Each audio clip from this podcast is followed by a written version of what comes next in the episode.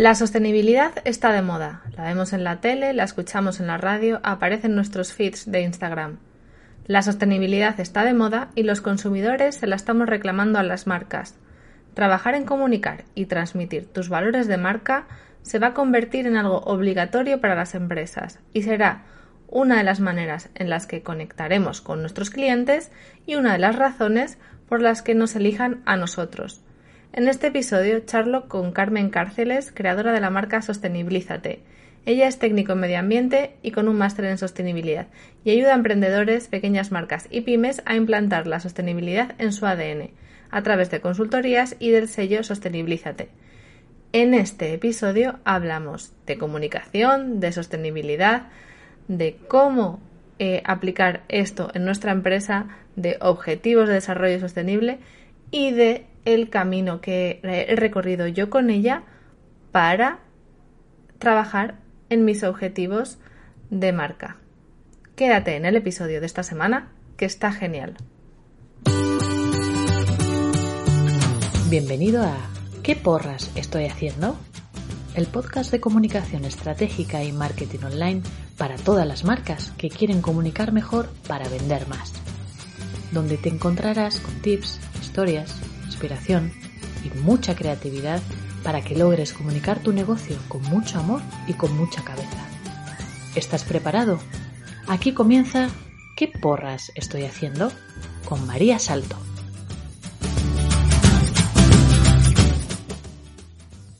Hola, muy buenas. Pues estoy aquí con Carmen Cárceles, la invitada de hoy del episodio del podcast de qué porras estoy haciendo y vamos a hablar de sostenibilidad, comunicación, marca eh, y todas estas cosas que en un principio parecen un peñazo, pero yo te prometo que no, que va a estar súper interesante. Lo primero es darle la bienvenida a Carmen. Hola, Carmen. Hola, María, ¿qué tal? Ella es ingeniera geómata con formación específica en medio ambiente y responsabilidad social corporativa. Es fundadora del blog y la marca Sostenibilízate y ayuda a pequeñas empresas y emprendedores a conocer e implantar la sostenibilidad en su ADN a través de consultorías, formación y del sello cuantificable Sostenibilízate. O sea que ahí queda eso, menudo chorrazo, Carmen, para decir... Es un resumen. Es un resumen, ¿no? Vale, yo tenía muchas ganas de esa entrevista porque, bueno, ya va a salir en la conversación, en la charla. Eh, Carmen me ha ayudado con su sello a cuantificarlo, digo así, cuantificar mi marca, lo sostenible que es. Yo pensé que esto de los negocios online, eh, pues poco teníamos que decir en esto de la sostenibilidad, pero eh, no es cierto. Hay mucho que podemos hacer y además es un valor que las marcas y los negocios online podemos darle a nuestras propias marcas, ¿vale? valga la redundancia. Es decir, es un valor que podemos comunicar porque ahora cada vez más los consumidores eh, reclaman eh, empresas que, con las que compartan sus mismos valores. ¿Vale? Y, bueno, la sostenibilidad podríamos decir que está de moda. Sí, totalmente. Mm. Y esperemos que así sea porque esto está bien, ¿no? Sí, sí, a ver, eh, es como todo, para bien y para mal cuando un término se pone de moda, al final parece que se utiliza para todo y pierde su verdadero valor. Pero por otro lado, si está en todas partes, se empieza a conocer. Entonces es como el precio de la fama, que decimos, ¿no? Sí. Entonces al final creo que es bueno, pero también está, yo te agradezco mucho que me des la oportunidad de, poder, pues eso, charlar un, rato, porque también es importante eh, que se conozca el valor que tiene esa palabra. Vale, hace unas semanas también estuvo en el, en el podcast María Negro eh, mm. presentando su libro, pero ahora vamos a, hablar un poco más de lo que es la sostenibilidad y lo que implica para las marcas, ¿vale? Vamos a profundizar un poquito más. Pero primero quiero que, nos cuentes, bueno, a los que nos vayan a escuchar en el futuro, eh, cómo llegaste a crear Sostenibilízate. Pues, a ver, empecé cuando terminé el, máster de medio ambiente, eh, hice las prácticas en una, en una empresa que hacía sobre todo, bueno, análisis de todo tipo, ¿vale? De contaminación, pues de aire, de ruido, de agua, pero estaba especializado en contaminación de, de agua, ¿vale? Entonces, eh, uno de los días se me ocurrió eh, bajar al, laboratorio y mis compañeros me enseñaron todas las instalaciones. Y bueno, los temas, las pruebas químicas, tanto de química orgánica como de química inorgánica, fueron muy curiosas, pero a mí, obviamente, lo que más me gustó fue la sala donde tenían a los animales, ¿vale? Y eh, tenían un montón de, pues de ratas, las pobres, blancas de estas típicas de laboratorio, y tres o cuatro conejos albinos, enormes se me ocurrió preguntarle a mi compañera si lo podía coger. Y obviamente me dijo, hombre, claro, cógelo. Y cuando tenía el conejo en brazos me di cuenta que la parte del lomo se la habían rapado y tenía la carne en rojo vivo. Y es que le ah. estaban probando unos componentes de unos cosméticos. Entonces, desde ese día empecé a investigar y empecé a darme cuenta de que eh, no tenía mucha lógica que un animal eh, sufriese esos daños por algo que realmente nos vamos a poner sobre el cuerpo, aunque sea muy pequeña cantidad. Hmm. Y ahí empezó el, pues me empezó a, picar el gusanillo de intentar concienciar, intentar empezar a contar todo lo que realmente, ¿sabes?, estaba, estaba descubriendo a medida que investigaba. Entonces ahí empezó el blog de Sostenibilízate y luego la marca de Sostenibilízate empezó eh, después de trabajar unos años como técnico, tanto de medio ambiente como de RSC, eh, en grandes compañías. ¿Qué pasa? Que estas compañías tienen muchísimos medios para poder eh, contratar a personal técnico y tienen dinero para poder certificarse en según qué marcas. Entonces, otro día, eh, escuchando las noticias, eh, dijeron que el tejido empresarial de este país, el 90% o el 90 y pico por ciento son pymes y, emprendedores. Y se me encendió la bombilla y dije, pero ¿por qué eh, está el, sistema formado, o sea, o constituido de esta forma tan injusta que al final el gran, la gran parte del tejido empresarial no puede acceder a, a certificaciones? Y de ahí nacieron pues las consultorías para pequeñas empresas y el sello adaptado y personalizado para empresas, pues para emprendedores y, pequeñas empresas. Vale, o sea que tú ahora sigues con tu blog, ¿verdad? Sí, lo sé. y además ayudas a pymes y a, marcas a eh, certificar su, su sostenibilidad. Sí. O sea, les das la oportunidad de que puedan acceder también a, bueno, a esa reputación, a esa autoridad o posicionamiento esa parte que construye marca, ¿no? Los valores, que podríamos decir. Vale. Mm. Em, o sea, ya que eres mucho más experta que yo en esto y que yo, o sea, tengo alguna clienta que también está metida en estos temas, eh, quiero que pongas un poco de orden en algunos términos porque son complicados, ¿vale? O sea, creo que no tenemos, eh, o yo al menos no tengo muy claro. Y últimamente he estado oyendo hablar de la economía circular, pero también de la economía lineal, del zero waste y del greenwashing. Entonces, ¿qué es cada una de estas cosas para que eh, los mortales sepamos un poco por, de lo que va el tema? Vale. A ver, la, la economía lineal y la economía circular son términos opuestos, ¿vale? La economía lineal es, eh, como quien dice, la economía tradicional, que es el de usar y tirar. Entonces, como su nombre indica, es una economía que eh, traza una línea, entonces un producto que se, eh, se utilizan los recursos naturales, se fabrica, se transforma, se utiliza y se tira. Y ese residuo termina pues en un vertedero o quemado o, de, o en el mar o en cualquier tipo de, superficie o en cualquier lugar que no eh, recibe una segunda vida. Y la economía circular es eh, cambiar ese modelo económico, igual como el nombre indica, que se convierta en un círculo, de tal forma que cuanto más larga sea su, su o cuanto más largo sea su ciclo de vida, menos recursos se utilizan, eh, menos contaminación se emite y, más usos le damos a, ese, a esos recursos naturales, porque al final todo se basa en recursos naturales.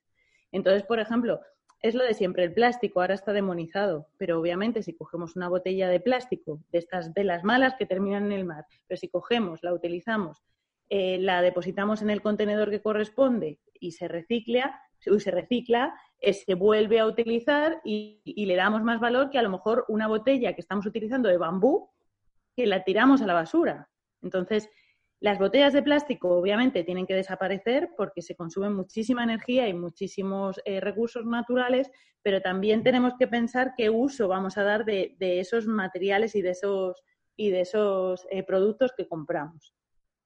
Eso por un lado. Yo no sé si ha quedado claro, a veces es que es complicado de utilizar, si me he explicado bien. No, no, está, o sea, está claro. O sea, a mí me ha quedado claro. Y si a alguien no le ha quedado claro, pues que busquen a Carmen en Instagram. Luego dejaré, al final hablaremos de dónde la podéis encontrar o me preguntáis a mí en Instagram. Y perfecto. Genial. Pero es, es curioso que yo no sé si el mundo, con esto de la pandemia que hemos sufrido, si estaremos preparados para cambiar eh, nuestra manera de consumir o no, porque yo creo que hay mucha ansia de volver a la normalidad y yo creo que hay que aprovechar la oportunidad que tenemos ahora de darle una vuelta a qué significa esa normalidad. Lo bueno es que yo creo que aparte de que el público en general cada vez, yo creo está un poquito más concienciado, yo también lo noto por, por mi entorno y por las personas que se acercan a mí, que yo siempre he sido la pesada de turno y ahora sí que noto más, eh, menos oposición o más, más colaboración. Eso por un lado. Y luego, por otro lado, las empresas están innovando muchísimo. Hay empresas, y es lo de siempre, medianas empresas que están haciendo esfuerzos enormes eh, y están invirtiendo en innovación para crear nuevos materiales y, procedentes de otros materiales reciclados o materiales reciclables, que, parece también que no es importante, pero los materiales lo ideal es comprar productos que sean de materiales reciclados y reciclables, porque cuanto más se puedan reciclar, más se alarga su ciclo de vida, obviamente. Entonces, yo tengo esa esperanza, que al final entre todos eh, vamos a conseguir que cambiar un poco el, curso de, el panorama post-coronavirus. Sí. Vale, y el zero waste, porque yo tengo una idea, pero yo no sé si es lo que yo pienso, así que nada, tú me Vale, a ver, el zero waste, yo no sé, mm, es que yo soy un poco polémica, pero bueno. aquí venimos a polemizar, no te preocupes. Vale, para mí el zero waste, sinceramente, es una pantomima, ¿vale? Entonces, no, en una sociedad eh, consumista eh, del primer mundo no existe el concepto zero waste. ¿Por qué? Porque cada cosa que consumes, por mucho que tú quieras, tiene algún residuo. O sea, tú puedes comprar a granel, eh, puedes no consumir ropa, puedes vivir eh, no sé, en un entorno que casi, casi, casi no genere residuos. Pero no generar nada es, imposible.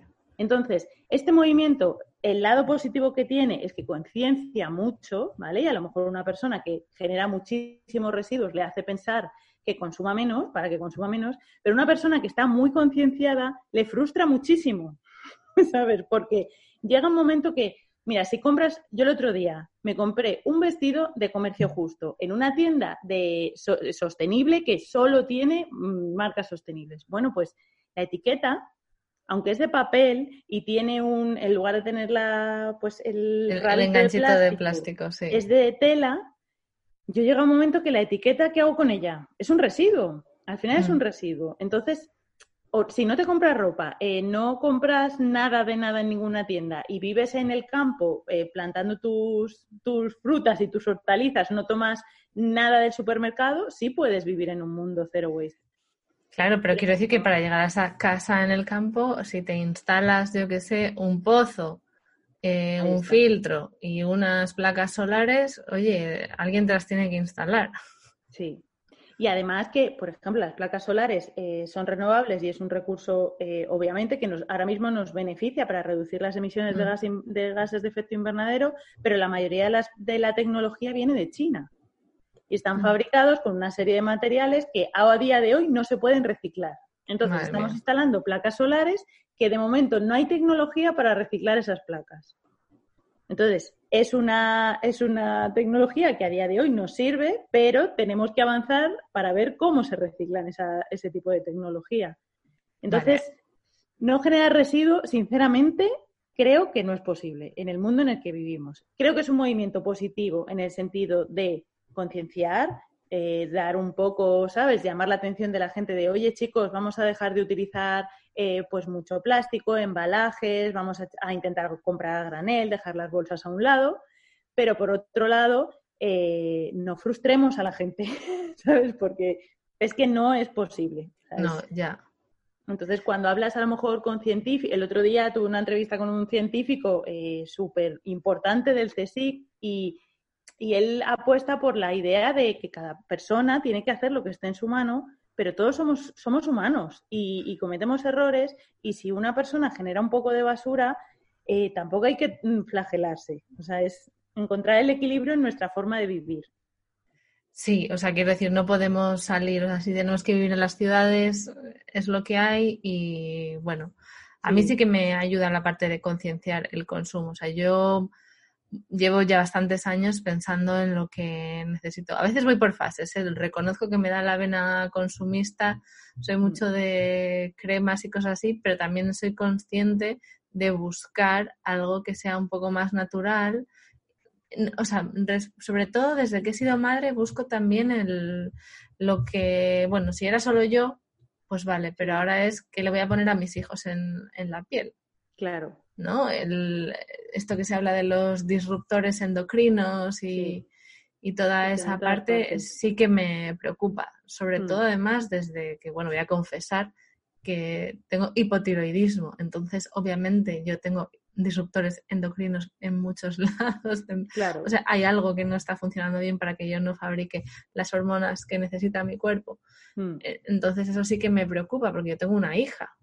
Claro. Y, además ese tipo de, pues de, de, falta o de exceso de hormonas, en cierto hmm. modo, eh, muchas veces vienen de nuestra forma de alimentarnos, de la contaminación, de lo que nos ponemos encima, con lo que limpiamos.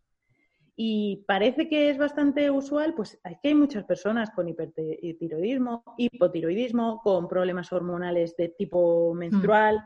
Con Parkinson, con entonces son enfermedades que están asociadas a, la exposición a productos químicos, que muchos de ellos son, como has dicho, los disruptores endocrinos, y, parece como que está ahí oculto en medio de, toda, de toda esta vorágine de, pues eso, de, mm. es que al final es más sencillo, es intentar eh, volver a una alimentación natural que complicarlo tanto. acuérdate de cómo se alimentaban hace unos años. Pues ya está. O sea, es más. Quiero decir, es que además el, el, problema es que no es que tú uses una crema y a los dos días tengas este problema. No. Es que es algo que no sabes muy bien de. O sea, es como acumulativo. Yo lo veo así y entonces es complicado. Hmm. Bueno, vale. ¿Y el greenwashing? Vale. El greenwashing, no voy a decir marcas, ¿vale? Pero voy a poner un ejemplo. Una gran eh, compañía de moda que de repente dice que tiene una, una línea de algodón mm, ecológico sostenible, ¿vale? Eh, de primeras puede ser un algodón ecológico sostenible, pero son solo las fibras, probablemente. Entonces, esas fibras se utilizan en, campos eh, de no se sabe dónde, se llevan a sus fábricas de China o de Bangladesh y se realiza exactamente el mismo proceso que una camiseta de algodón normal y corriente. ¿Vale? Hay incluso que otras marcas dicen que eh, son sostenibles y solo han invertido en el cartón que se utiliza para sus etiquetas de marcado de las tallas, la típica etiqueta, pues es con, a lo mejor tiene el sello PEF o el sello FSC y ya dicen que son marcas sostenibles, ¿vale? Una gran marca que eh, dice que es sostenible y trata fatal a sus empleados, ya no a las personas que están en el tercer mundo, sino a las personas que trabajan aquí, ¿sabes? Que, entonces, eso puede ser greenwashing, que en cierto modo, si tú no eres un experto en sostenibilidad, pues te pueden, te pueden vender. Sí, es, trabajar en la parte de la comunicación, que es a lo que yo me dedico. A ver, yo estaba pensando, eh, yo que hace nada me he certificado con tu sello, tengo una serie de acciones ¿no? que puedo mejorar. Yo podría hacer greenwashing diciendo, pues mira, estos son mis objetivos y, y demás. Mm. Y luego, pues yo qué sé, mm, eh, estaba pensando dejar el grifo abierto en mi casa para que corra el agua, yo claro, qué sé. O incluso esas cuando hicimos lo del análisis de los de tus mm. ODS, los, los, ODS que se identifican con tu marca, eh, uno de ellos era eh, la igualdad de género, por ejemplo. Sí. Entonces, por ejemplo, tu, tu marca, yo creo que, o sea, el, ODS más importante que tienes es la igualdad de género porque mm. ya te lo he dicho que eh, creo que empoderas a las mujeres sin saberlo. Entonces, también es una parte de la sostenibilidad. Pero ya no es tanto eso, sino que tú dijeses que tu negocio colabora con el agua limpia y saneamiento, por ejemplo, que es otro de ese. En realidad, a ver, tú no contaminas el agua, pero tampoco haces nada, porque no mm. puedes, obviamente, pero no haces nada para que el agua llegue más limpia a nuestras casas. Entonces, al final ya no es tanto a lo que te comprometes y que no haces, que eso ya las grandes marcas no lo están haciendo, sino a intentar maquillar que te dedicas a según qué cosas y realmente no te estás dedicando a eso. Yo lo veo como a, vale, me busco algo que pueda ser sostenible y le doy mucho bombo. ¿Vale? Porque sé que me beneficia esa publicidad. ¿Vale? O sea, quiero decir, cuando yo trabajo con, o sea, cuando yo trabajo con emprendedoras o con pequeñas marcas, yo lo que busco es sus mejores valores. Pero eso no quiere decir que estén haciendo cosas pues que sean reprobables. En este caso es un poco así. O sea, es como en plan, no vamos a dejar de fabricar en estas fábricas, no vamos a dejar de pagar los sueldos que pagamos, pero mm, vamos a poner etiquetas de papel reciclado y, decir, y no dar bolsas, por ejemplo, se me acaba de ocurrir, mm. y ya está. Mm. Sí, o en el caso de los supermercados, hay grandes superficies que ahora apuestan por la sostenibilidad, dicen que, intentan que todos sus productos sean frescos y que y probablemente el tendero de la fruta de tu mercado del barrio, el hombre sea muchísimo más sostenible, que los supermercados, pero no tiene una, no tiene a nadie que le lleve la comunicación. No tiene un departamento de relaciones públicas. claro. Vale. También, eh, yo qué sé, podríamos extrapolar el término de greenwashing a los políticos, que son expertos en lavar. bueno, en eso habría miles de ejemplos. sí, ¿verdad? Vale. Bueno, pues todos estos términos están de moda y está guay que nos hayas contado. Eh, antes hemos dicho, hemos hablado de esto, de que la sostenibilidad está de moda y, has dicho que sí, o sea, es el precio que pagamos, eh, que se paga la fama. Em, ¿Tú crees, o sea, cómo ves el futuro? de la sostenibilidad? ¿Crees que de verdad está calando, que será una moda y al final, bueno, pues... a ver, yo creo que la sostenibilidad como se entiende ahora mismo eh, pasará. ¿Por qué? Yo creo que eso ya lo, he hablado alguna vez contigo cuando estábamos en el proceso. El, hecho de comprar, eh, desechar las cosas antiguas que tienes en casa supuestamente no sostenibles para comprar otras sostenibles no tiene sentido. porque en el, estamos, ahí se está rompiendo la economía circular. Tú dale uso a lo que tengas hasta el final de su vida y cuando ya no te valga, entonces piensa y toma las acciones que tengas que tomar y, utiliza tu poder como consumidor. Entonces yo creo que esa, ese movimiento de comprar, tener una casa sostenible, comprar muchas cosas, pues eso, de bambú, de, cedras, los, los, cepillos de bambú, con, con, que para reciclarlo realmente tienes que quitarle la, cortarle las, las, el cepillo de nylon que tiene, porque es un plástico, eh, supuestamente es biodegradable, pero hay que ver en qué condiciones son biodegradables. Yo creo que este tipo de, cosas se irán acabando, porque en realidad no tiene mucho sentido. Yo eh, Fomentas un poco, o sea, cambias un consumo por otro. Al final, lo que movemos en este mundo es la economía y es el consumismo. Hmm. Pues bueno, después de esta charla, pongo un poco de contexto. Yo le pregunté a Carmen por los discos desmaquillantes, aquí contando más intimidades todavía. sí, eh, cuando se me acabasen los que tengo de algodón, sí, buscar unos de bambú. Y me dijo que buscase en mi casa algo que yo pudiera utilizar como discos desmaquillantes. Y oye, mi hija este año, esta cuarentena ya no es una niña sin pañales, somos una familia libre de pañales, mucho menos gasto y que esos son, sí que son malos para el medio ambiente. Y el cambiador que teníamos, que es como una especie de plástico hinchable, ¿no? Una especie de flotador, ahí pones al bebé dentro, tiene una especie de cubre cambiador de toalla. Pues eso es lo que voy a usar. Ya tengo aquí guardado. Sí, es como una toalla. Claro. Una tela de toalla y lo que voy a hacer es, pues nada, cortarme unos cuantos discos desmaquillantes que funcionarán, o sea, que los lavaré fenomenal en la lavadora mm. y ya está. Y, me, acuerdo de ti. Todavía lo tengo ahí para cortar, pero. claro, al final es intentar, o sea, pensar un poco el qué, puedo reutilizar y qué realmente me hace falta para, poder sobrevivir o para poder llevar una mm. vida normal. Pero no, si yo soy la primera que, en su día los probé, yo, yo tengo un, un, par de discos desmaquillantes que me compré y a ver, ahí están. Pero yo te lo conté, o sea, he utilizado otro tipo de telas probando, me he dado cuenta que es que si, si de la ropa o de las toallas que sobran o del borreguito Mm. que sobra te haces cosas, te haces los discos, no voy a tener que comprar discos ya nunca más en mi vida.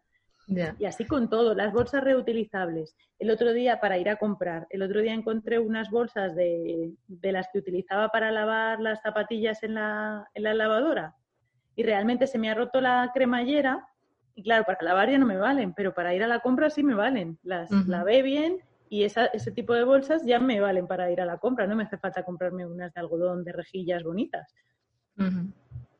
Pues sí, yo o sea, lo tengo claro. El- vamos, yo soy súper fanática de compartir la, bueno, mi ropa con amigas, lo he hecho bastante, pero la de los niños, eh, yo lo reciclo muchísimo y no tengo ningún problema en ponerle ropa de segunda mano a mis hijos.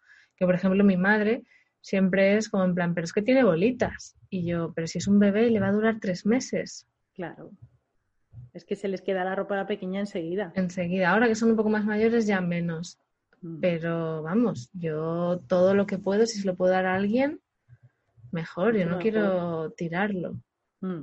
Así que, bueno, esto me gusta porque ya vamos entrando en conversación de que los pequeños, o sea, quiero decir que todos podemos hacer algo y podríamos empezar a hablar ahora de como marcas qué cosas podemos hacer. Yo ya sé bastante porque en el sello, cuando estuvimos trabajando juntas, salieron bastantes cosas, pero quiero que les expliques a, a otros emprendedores que tienen un negocio online que piensen en las cosas que sí que pueden hacer.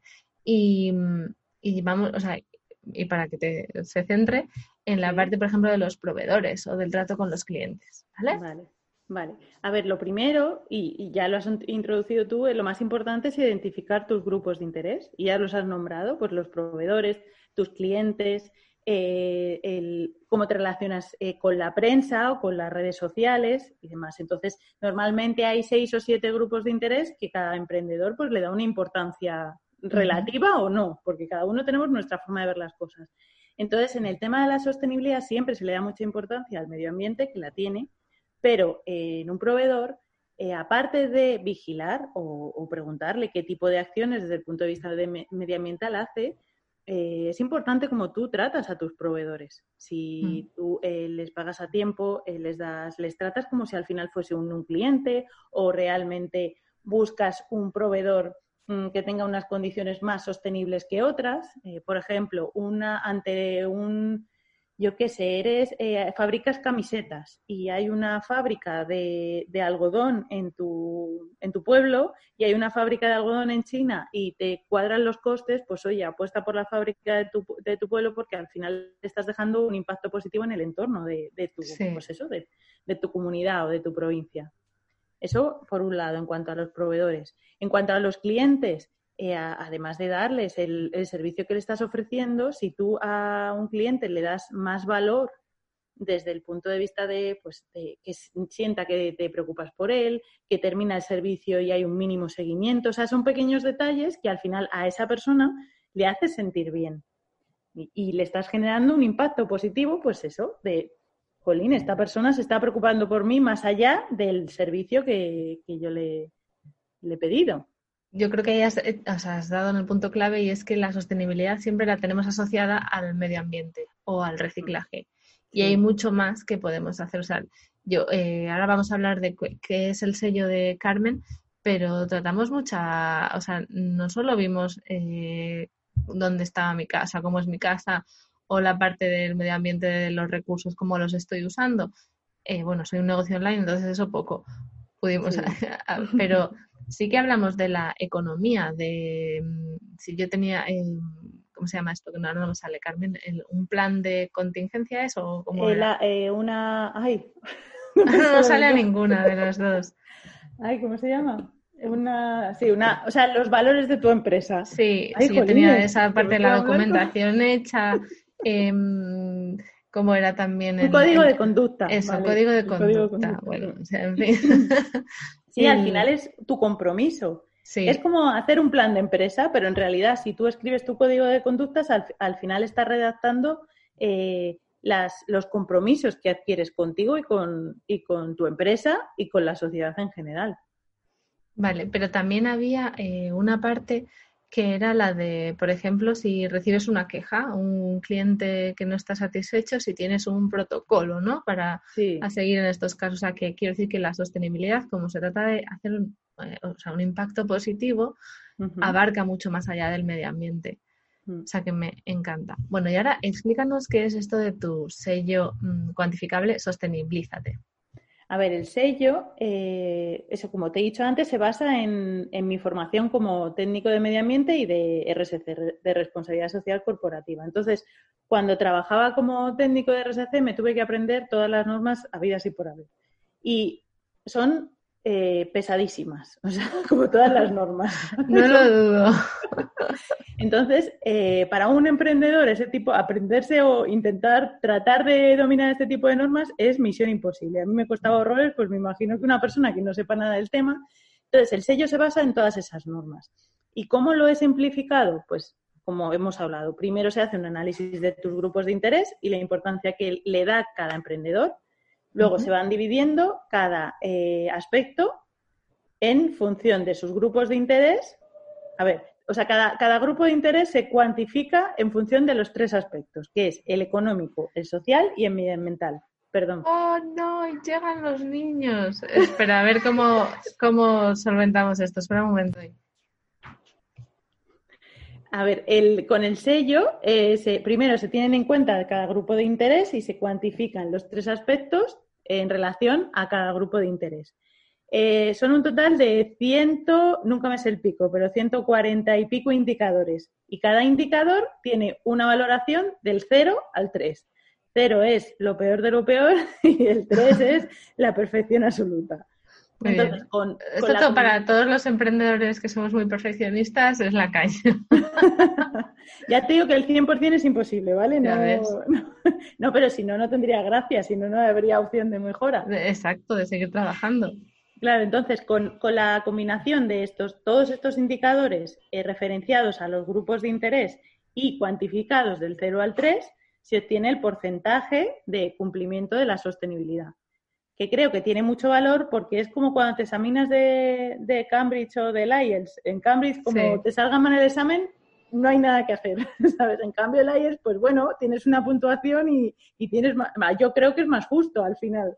Entonces, el sello es un poco así. Eh, se mide por una, no es solo tenerlo o no tenerlo, sino que te da un porcentaje de, qué es lo que estás haciendo.